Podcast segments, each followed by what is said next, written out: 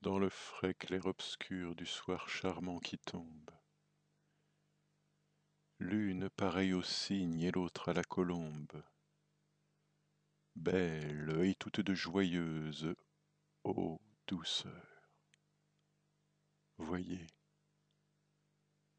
la grande sœur et la petite sœur sont assises au seuil du jardin, et sur elles, un bouquet d'œillets blancs aux longues tiges frêles, dans une urne de marbre agitée par le vent, se penche et les regarde, immobile et vivant, et frissonne dans l'ombre, et semble, au bord du vase, un vol de papillons arrêtés dans l'extase.